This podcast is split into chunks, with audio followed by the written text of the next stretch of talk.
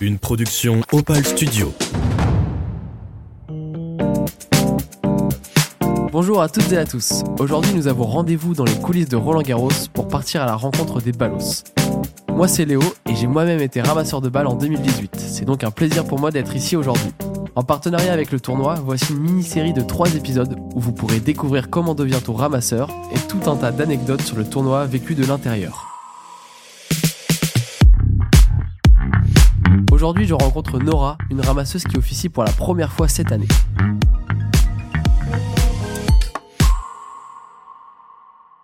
Salut Nora, Salut. ça va? Ça va. Bon bah nickel. Tu peux te commencer par te présenter un peu, nom, prénom, ton âge, ton, ton année euh, de promotion. euh. Alors, je m'appelle Nora Benelli, j'ai 15 ans, j'aurai 16 ans le 9 juin, du coup, à Roland-Garros. Alors comment toi t'as découvert euh, les sélections pour devenir euh, ramasseuse de balles? Alors, je connaissais pas du tout, pour être honnête. Euh, c'est un ami de mon collège qui est au lycée maintenant avec moi, qui m'a dit de faire avec lui les sélections. Du coup, on est partis tous les deux faire les sélections à Reims. Ok. Et donc toi t'es d'où T'es de quel club? Euh, moi, je suis euh, du centre euh, de la Nièvre, du coup, à Nevers, et je suis de la SPTT Nevers. Ok d'accord. Ah, ça fait un peu, un, un peu de route Oui, pour oui. aller à Reims. Oui, oui, vraiment. Et donc euh, t'as été prise dès la première sélection ou t'as essayé plusieurs fois? Alors oui, du coup, on a fait la sélection tous les deux à Reims, et oui, j'ai été prise directement, et malheureusement, pas lui. Ah mince. Non. C'est dommage. Et comment ça s'est passé du coup les, les premières sélections? Comment t'as senti ça? Est-ce que t'as as découvert un monde que tu connaissais pas? Ça, ça- ça Ah se passe comment? Et si tu peux expliquer un petit peu Alors déjà, je pensais pas qu'on était si nombreux à faire les sélections. Enfin, je je connaissais pas du tout. On a dû passer plein d'étapes. Euh, je pensais pas non plus qu'on passait autant d'étapes. Euh, ça s'est bien passé, mais à vrai dire, euh, j'y allais vraiment comme ça. Enfin, j'avais pas vraiment d'entraînement dans les jambes. C'est pareil physiquement. C'était pas trop ça, mais euh, j'y suis allée, j'ai tout donné et je pensais pas non plus être prise parce que je voyais le niveau des autres. Je disais pas forcément que j'étais nulle, mais peut-être que les autres étaient meilleurs. Et quand j'ai été prise, bah c'était incroyable, j'en ai pleuré carrément. Ah ouais? Ouais, Et alors du coup t'as la première sélection qui dure Mm. une demi-journée, c'est c'est ça, ça. Et ensuite quand t'as été prise pour le stage de formation, Mm. euh, donc c'est carrément autre chose. Donc là c'est cinq jours, c'est ça? Bah c'est pareil, du coup euh, j'ai refait euh, le stage d'une semaine à Reims dans le Krebs. Et oui, j'ai retrouvé j'ai retrouvé plein de monde. Et je me suis fait surtout plein de nouveaux amis que je connaissais pas du tout parce qu'on partageait des chambres en commun, on se retrouvait dans le Krebs. C'était comme un internat quoi, mais pour ramasseur de balles. Génial. Et, euh, et du coup t'as des amis que tu t'es fait là-bas que t'as retrouvé ici? Oui, oui, exactement, ouais, plein. Et encore ici, euh, bah, j'en suis, je m'en suis refait, quoi. Donc, euh, on découvre de nouvelles personnes vraiment tous les jours. C'est un peu comme une grande colonie de vacances en fait. C'est ça, vraiment. C'est vraiment une colonie à Roland. Bon bah génial. Et ouais, comment t'as réagi à ta sélection pour Roland C'était, euh, tu l'as appris pendant le stage ou euh, par téléphone?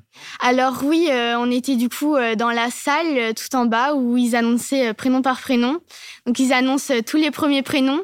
Donc, bien sûr, pas mon nom hein, dès le début, ça aurait été trop facile. Et vraiment, euh, tout à la fin, euh, Benelli Nora, du coup, je me lève, euh, on applaudit comme euh, on a fait pour tout le monde. Au début, au début, enfin, j'arrivais pas à y croire, j'étais un peu choquée. Et à la fin, je vois tout le monde pleurer de joie. Du coup, bah, je me mets aussi à pleurer de joie. Et vraiment, on se prend tous dans les bras, on est tous heureux. Et puis voilà. Trop cool.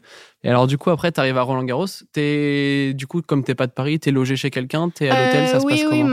ma soeur, elle habite à 15 minutes. Du coup, euh, on a réussi à, à me loger chez elle. Mais sinon, j'avais euh, une amie, euh, d'ailleurs, Pauline, je sais pas si elle est là, mais qui m'a proposé quand même de venir chez elle. Bon bah ça va, c'est Ouais. cool. On sait que c'est important quand même quand on est ramasseur. Mm. Est-ce que t'as un peu une anecdote quand t'es arrivé à Roland Garros, quand t'as pris ta tenue, etc. Mm. Comment tu t'es senti euh, Ça fait quoi d'arriver à Roland Garros et de poser ses valises pour trois semaines? Bah, c'était incroyable, vraiment. C'est la dernière fois que je suis allée à Roland Garros, ça devait être il y a six ans. Je m'en souvenais pratiquement plus. Quand je suis rentrée pour me dire que je vais y passer trois semaines, c'était incroyable. Je suis venue avec mon père en plus. Donc euh, c'était vraiment fou et voir toutes les tenues d'un coup. Enfin, on n'est pas habitué à avoir trois tenues euh, Lacoste, euh, sachant qu'on va les garder rien que pour nous, les chaussures, tout ça. C'est vraiment fou. Tu les trouves comment toi les tenues cette année? Bah moi ça va, euh, juste le haut ça change, ça fait un peu chemisier. Mais euh, je sais pas si je pourrais le remettre euh, après en dehors pour jouer vraiment au tennis. Mais sinon, la jupe, j'aime bien. Les chaussures aussi. Les chaussettes, euh, ça passe euh, vraiment. Et les poignets, ça, ça je les trouve stylés. Tu mets jamais ta casquette, par contre, je crois que j'ai vu. Non, ouais, enfin la casquette elle est, elle est belle aussi, je l'aime bien, mais euh, c'est vrai que ça me dérange un peu au filet, euh, surtout faut vraiment lever la tête, du coup faut, faut vraiment s'étirer vers le haut et ça fait un peu mal. Ça marche. Alors, du coup, ouais, t'es ramasseuse au filet. Euh, filet et fond, Tu ouais. fais les deux, ouais. Ouais, Et alors, tu peux expliquer rapidement un petit peu en quoi ton rôle il consiste euh, bah, euh, quand t'es au filet et au fond, qu'est-ce que, qu'est-ce que ça change en fait? Bah voilà, au fond euh, on sert les joueurs, voilà, on prend les balles qui viennent au filet pour servir les joueurs. Donc c'est moins physique, c'est moins physique qu'au filet. Mais il faut quand même être euh, rapide et, et voilà. Et euh, au, au filet, du coup, bah, on récupère euh, les balles qui sont parties au filet. Il faut sprinter plus et passer les balles dans le fond. Et c'est quoi, c'est, quoi le plus dur entre le filet et le fond Bah, Selon toi. le plus dur, bah, je dirais que c'est le filet quand même. Le. Parce que faut toujours être réactif et penser à de quel côté ça va être. Enfin, faut réfléchir et être réactif en même temps. Maintenant qu'on en sait plus sur Nora, elle va nous raconter trois anecdotes et une seule d'entre elles est fausse. Et les ramasseurs de balles qui nous écoutent juste derrière vont m'aider à trouver. Un jour, je ramassais sur le 14 et euh, il y a un TikToker que je connaissais pas d'ailleurs qui euh, qui a décidé de m'interviewer toute la journée, de me filmer toute la journée euh, à Roland Garros. Et d'ailleurs, il s'est fait reconnaître euh, dans Roland. Euh, moi, je connaissais vraiment pas qui c'était. Il m'a filmé euh, vraiment toute la journée, quand j'étais sur le cours, quand on est parti manger, euh, le soir. Et ensuite, il a posté la vidéo et elle a un peu percé. et euh, depuis, je reçois plein de messages, tout ça, tout ça, quoi. Et donc tu te fais reconnaître partout. Non, je ne vais pas reconnaître, mais il y a plein d'hashtags avec mon prénom. Enfin, c'est impressionnant, quoi. Ok, ça marche. Alors la deuxième, euh, la deuxième anecdote. Deuxième, euh, du coup, je ramassais euh, Chapeau-Valoff. Euh, L'autre, je vais pas mentir, je m'en souviens plus. et du coup, j'étais au filet. J'étais au filet et il y a un des fonds qui me fait un roulé, du coup. Mais un roulé, c'était un gros but. Je l'ai pas vu partir. Je me retourne pour la passer, euh, du coup, de l'autre côté. Et la balle, euh, je la trouvais, je la trouvais vraiment plus. Je savais pas où est-ce qu'elle était. J'ai, j'ai paniqué, je savais pas où elle était. Du coup, bah, je me suis euh, remis à ma place. Du coup, ensuite, on est tous en mode euh, il manque une balle, il manque une balle, on le savait. Du coup, à un moment, bah, du coup, on devait se placer pour sur la ligne de simple parce qu'il y avait, il y avait jeu. Et, et là, il y a Chapeau-Valos, il me sort la balle de son sac parce que du coup, elle avait atterri dans son sac et j'avais pas vu. Il me sort et il fait euh, the ball. et du coup, je fais ah yes, thank you. je l'avais perdu et bah, je l'ai passé euh, là où il fallait. Voilà. Excellent. Donc j'avais perdu la balle. Incroyable, ça va, elle était bien rangée quand même. Elle dérangeait pas. Ok, et la troisième anecdote? Bah, la troisième, c'est que hum, j'étais euh, dans les couloirs euh, du, euh, du 13-12, donc c'était pas des gros gros terrains, quoi. On s'assoit par terre euh, pour le débrief.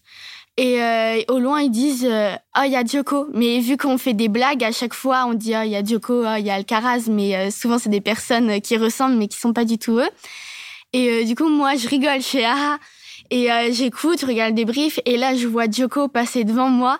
Et il nous dit bonjour. Du coup, il nous parle français. Et du coup, moi, je le regarde parce qu'il nous a tous regardé un petit peu, donc euh, dans les yeux. Et du coup, bah, j'ai dit bonjour à Djoko euh, dans les yeux et j'étais, euh, j'étais impressionnée. J'ai eu limite les larmes aux yeux parce que, enfin, de le voir aussi près, enfin, c'était, c'était vraiment incroyable.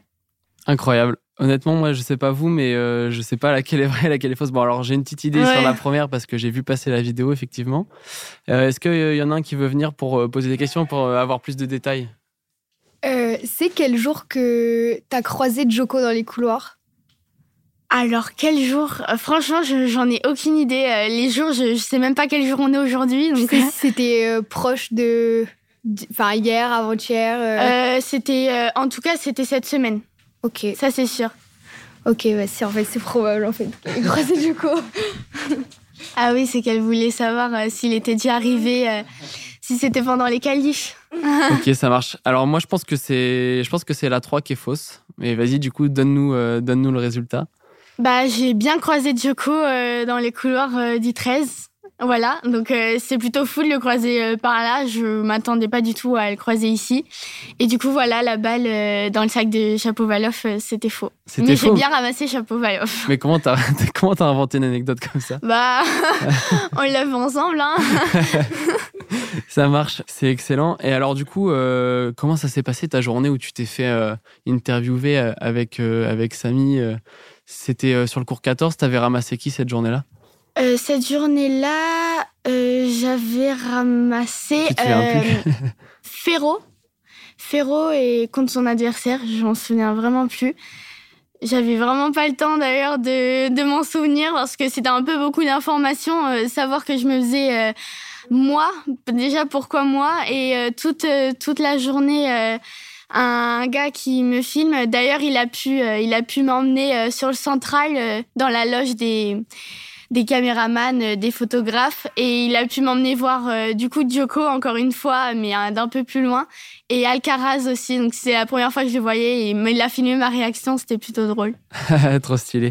Et du coup, c'est quoi toi ton cours préféré? Et pourquoi?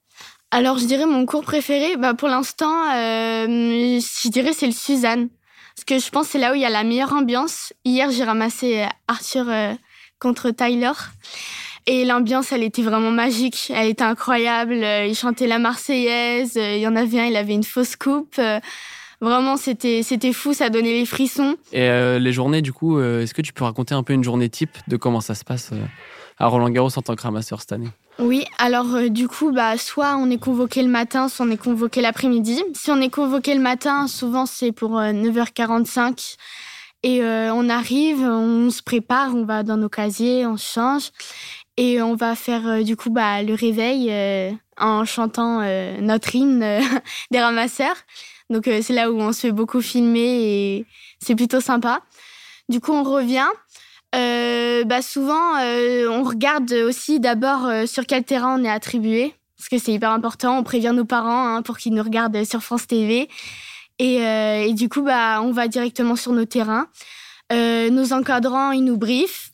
Et ensuite, on fait notre petit échauffement. On s'échauffe. Et l'équipe 1, ils vont rentrer. Et l'équipe 2, ils attendent pour rentrer ensuite. Il y a que deux équipes euh, à chaque fois. euh Alors non, ça dépend. Euh, Il y a souvent deux équipes sur les petits terrains et sur les plus grands. euh, vu qu'ils ont fait une journée entière, il y a, il y a trois équipes. Ok, ça marche. Et c'est quoi ton, ton objectif là d'ici la fin de Roland Garros Il reste un peu plus d'une semaine. Comment tu te sens et c'est quoi ton dernier rêve pour la semaine qui arrive? Bah moi, mon objectif déjà, c'est juste de tout donner sur le terrain, euh, d'aller jusqu'où je peux aller. Je vais pas me projeter trop loin parce que j'ai pas envie de me faire de faux espoirs, mais euh, d'aller là où vraiment euh, je peux aller. Il y en a, ils sont plus méritants, donc euh, donc euh, voilà quoi. Ça marche. T'as pas envie d'aller en finale Non, personne. Bah, j'ai pas envie de, de dire l'impossible euh, forcément euh, parce que j'ai pas envie de dire d'aller en finale euh, si j'y vais pas. Après, ça fait de faux espoirs, je trouve. Surtout que je vais faire la cérémonie du coup de la finale. Du coup, je trouve que c'est déjà c'est déjà pas mal. Pas mal. Je vais aller sur le terrain de la finale. Donc Ok, c'est trop cool. Le principal, c'est de profiter jusqu'au bout, Oui, d'avoir la chance d'être à Roland. Mm. Et euh, c'est la dernière année que tu peux faire les ramasseurs, c'est ça? Oui, c'est ça. Je suis une 2007. Du coup, euh, je pourrais pas continuer l'année prochaine. Mais si j'aurais pu, euh, j'aurais bien aimé. Ça marche. Bah écoute, merci beaucoup Nora. Merci. Merci à toi. Un grand merci à Nora pour le temps qu'elle nous a accordé juste avant de retourner ramasser des balles au plus près des joueurs. Pour en savoir plus sur les ramasseurs de balles de Roland Garros, vous pouvez les suivre sur Instagram, rgballos. Et si tu aimes ce genre de mini-série, n'hésite pas à nous mettre un message pour nous en faire part. Peut-être qu'on testera sur d'autres événements.